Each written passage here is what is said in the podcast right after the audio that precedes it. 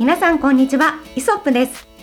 写真やカメラのお話を中心に今日も楽しくお届けしていきます。フォトグラファー河野です。フォトグラファーの松下です。お二人と一緒にカメラを学んでおります。キャンチュアキです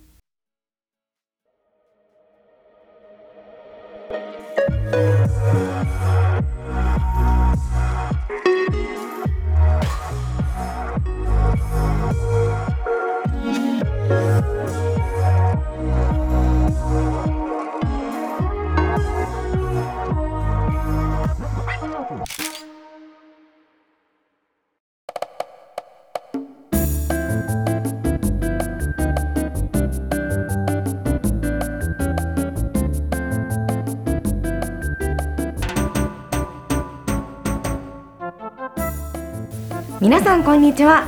さあ今回はですね前回ちらっとお話ししましたでしょうかね。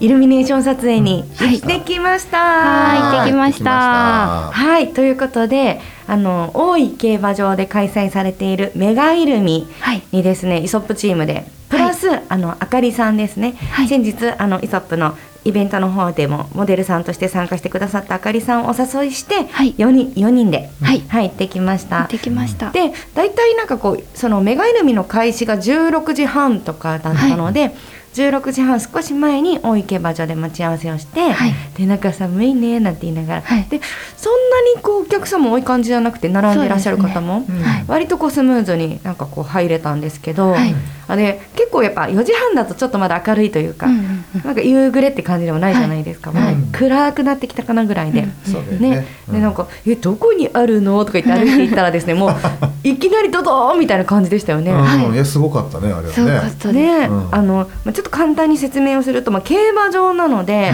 まあまあ、パドックって言われる馬が走るところがありますよね、はい。でそれがちょっとこう入り口からずっとずらずらずらっと歩いていくと建物とかがあってその奥にあるんですけど、なんかもうそこが一番の多分見せどころで、はい。そこに、まあ、なんか SNS とかインターネットとかでご覧になられる方もいらっしゃるかもしれないんですけど、はい。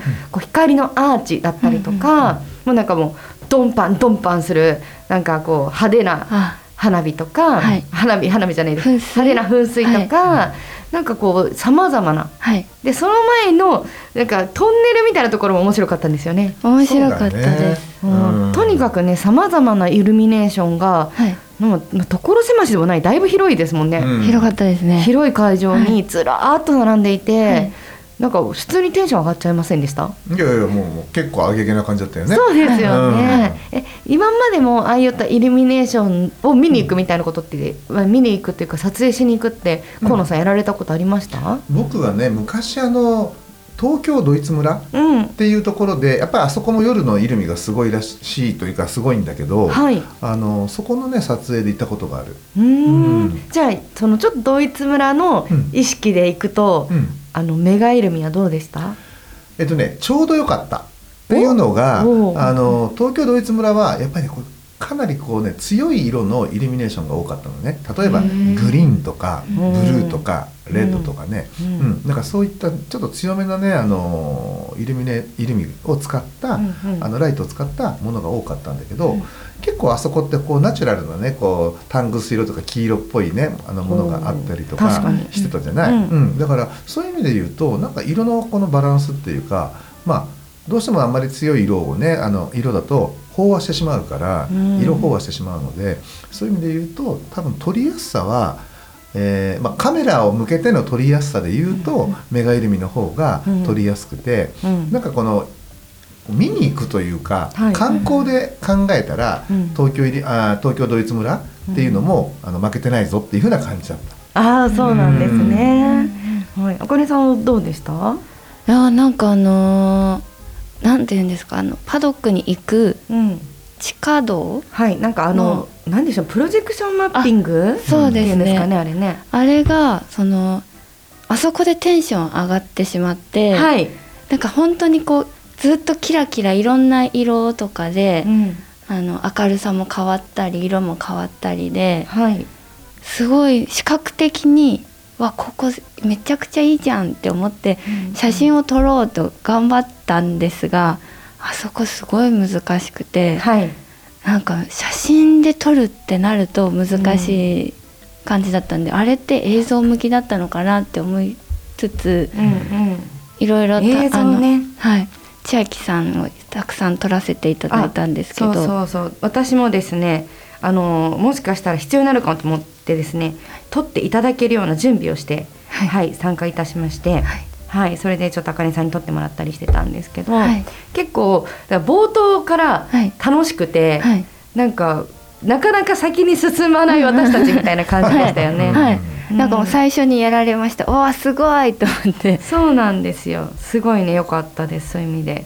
で、まあ、なんか奥の方に歩いていくと、はい。その光のトンネルとか、はい。で噴水のところはさすがにちょっとこう、うん。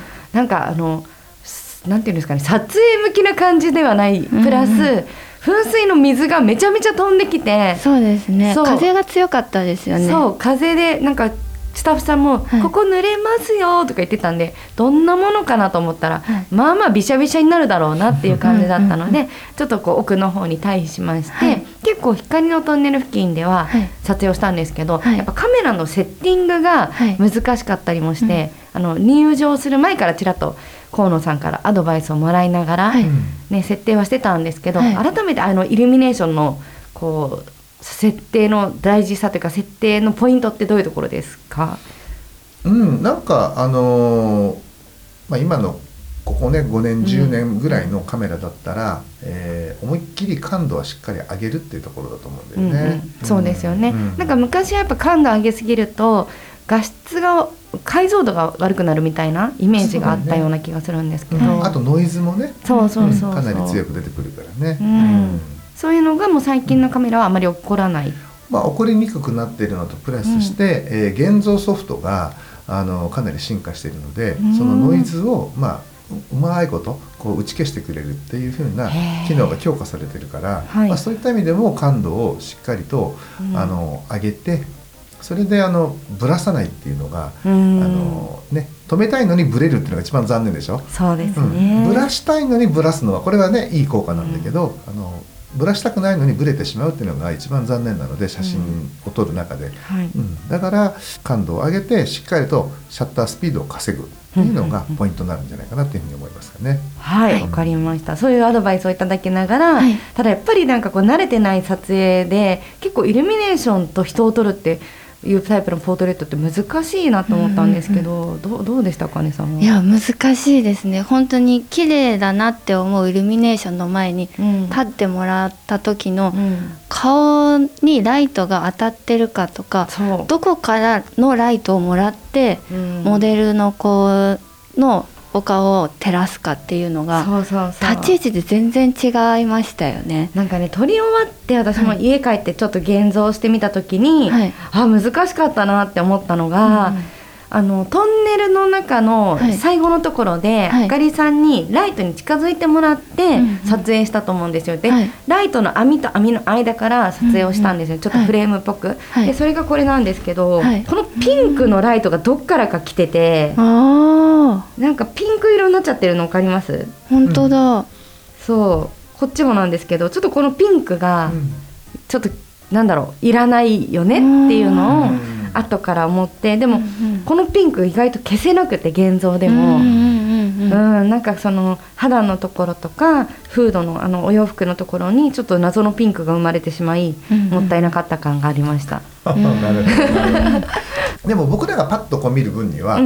そんなにおかしく見えないよ。あ気づかない？そんなに？本当に？いやピンクはピンクであるんだけど、はい。そもそもやっぱりこうイルミネーションの背景にもちょっとこうブルーの要素があったりとか、はい。ピンクの要素があったりとかあこうんうんするしあの、まあ、こういった光だからあのなんていうかな綺麗なノーマルなこう色じゃなくてもいいのかな的な感じでなんか結構赤がかぶってても、はい。なんかそんな違和感がないというか。暖色系ですしね、うん。そもそもお光もオレンジで。そうそうそう。ただまあね、自分で現像するとなるとうんこのちょっと赤みなんとかしたいなと思うかもしれないよね。まあ、これをあえてそういう、ねうん。ものだと捉えるのもありだなと思いつつ、なんか正解だからせこれも正解一つの正解かもしれないしって思うと、うん。改めてこうポートレートの正解って難しくて、ん。でさらに言うと構図にも正解がなかなかなくて、うんうんうんでやっぱ河野さんってはい。すごい正解にたどり着くのが早いというか今までの知見をフルに使って、あここから取ったら取れるんじゃない？って取ってみると、うんうんやっぱ良かったりするから。ああそこがねやっぱなんかその経験とか、知識の差がとしてこういうところに出てくるなって思ったんですよ。ーあーなるほどね。いや本当正解にたどり着くのが早いというのも一言。うん。本当うん。本当。うん。分かってるんですよ。うんうん。でも私は分からないから、うんうん。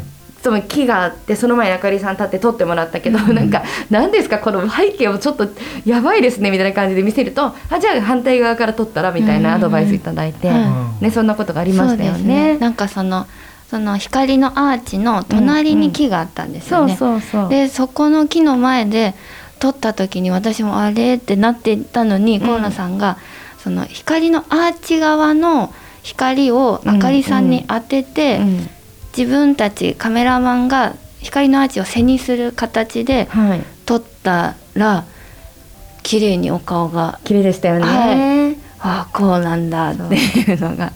あとはこういう感じで光のトンネルの中で撮影したものとかもちょっとやっぱすごく綺麗。あの光のトンネルはそもそも全体的に半円の光がこう綺麗に続いているのですごい長いトンネルなんですよ。はいドーム状のね。そう、ん。なので割とこう全体的に明るく撮れる。イルミネーションなんですけどなんだろうな暗いなとか感度がとかいうよりは割と普通のうん。明るさとして撮れるような感じでしたようね。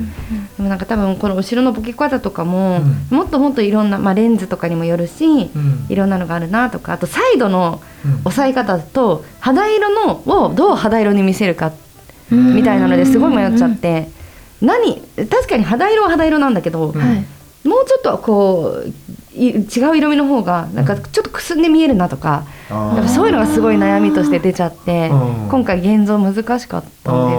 なるほどなるほど。うん。なんか本当にどこに正解を置くか、うん。だって同じような写真でもうん。同じ構図なのに色違うじゃないですか、はいはい。ピンクの色も違っちゃってるし、うん。でも別にどっちが不正解でもないなと思ったからに残したんですけど、うんうん後ろの青を強く出すピンク強く出すとか、ううんん黄色だけを出すとか、うん。本当なんか奥深いな。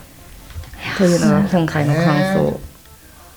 まあどれもが正あのある意味ねどれもが正解っていうところがあるからね。好みですかね、あとはね。そそうだからねでもね好みも自分の中で定まってないと、うん。あれこれやってこれもいい色味である、だがしかしこちらも良いみたいにう。まなっちゃう、あなるなるなるなる。やっぱなる。あなるんだ、うん。プロでも。なるもちろんなります。二人ともうなずいてくれている。え そういう時どうしたらいいんですか？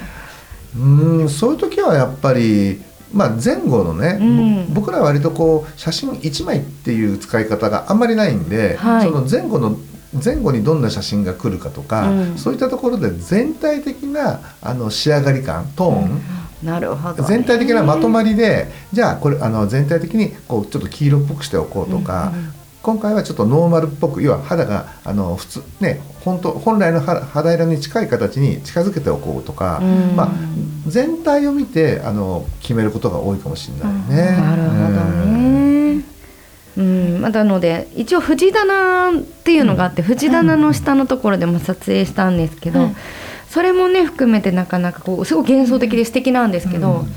やっぱなんか色味の違いはすごく出る、うん。同じ。でライトが微妙に変わってるわけですよ。あそうでイしたルミネーねションが強弱が。そう強弱とか、その色味がどんどんこう青から赤へ黄色へ緑へって変わっていくから、はい。だからチャンス今チャンスみたいな瞬間を探すのもなかなか大変でしたよね。それに藤棚は下から撮るんだっていうのを、ね。はい学びました。そう。同じ目線の高さで撮るとはい。なんかあ普通に遊びに来た人なのかなってなるけど、なんか下から撮ると奥の方にずっと藤棚が続いて、なんかそれがすごい妖艶な雰囲気でいいですよね。うん。青青いイルミネーションって難しくなかったですか、どこにも、あの最後の方の,、はい。あの水槽みたいななんていうんですか？あの亀とかあなんかプロジェクションマッピングじゃないなんか。ですか暗い感じだったよね。あそうあそこね。そうです。うんうんうんううん。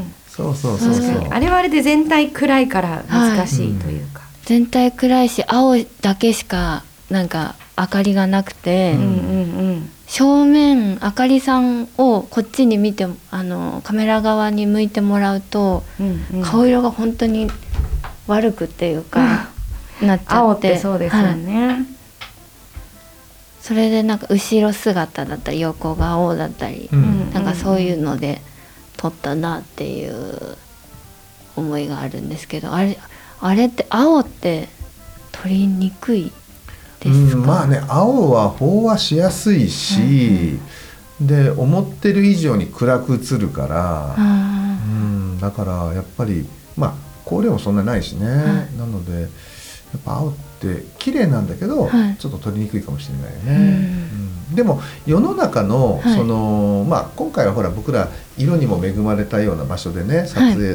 できたんだけど、はい。撮れたんだけどあの世の中に大体あるあのイルミネーションって白っぽい感じか、はい。ブルーか、うん。えーオレンジか、うん。であの欅坂のとあたりとか行くと赤っぽい感じ、うん。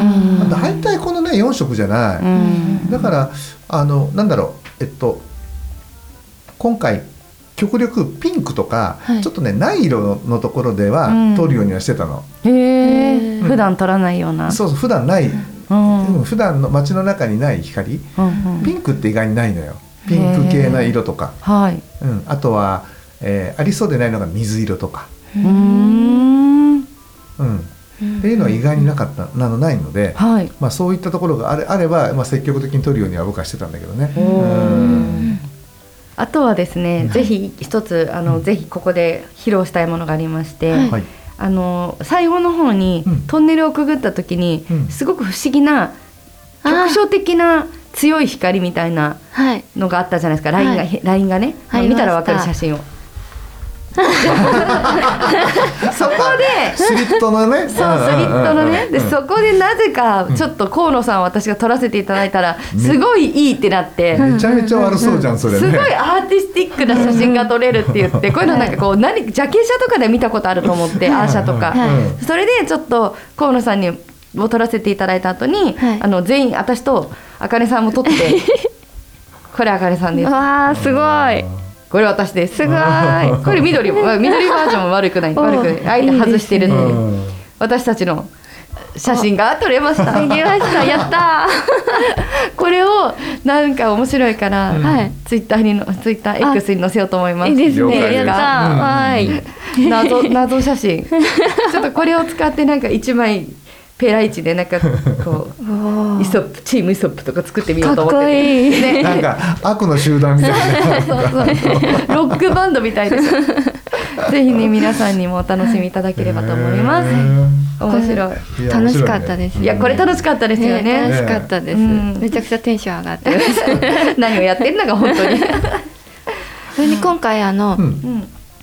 あの千秋さんがこう手持ちの LED も持ってきてくださってたんですけど、うん。それをそう後で思ったんですけど、うんうん。青いイルミネーションちょっと暗かったその青いイルミネーションの時に手元にあのあのライトみたいなそうライトを持っていただいてお顔をちょっとほんのり照らすぐらいでうん。撮ったらもしかして良かったのかなとかってちょっと思ったんです。ねえなんかその時はその時でこうパッと思い出せないものですよね。思えない。です持ってるのにね。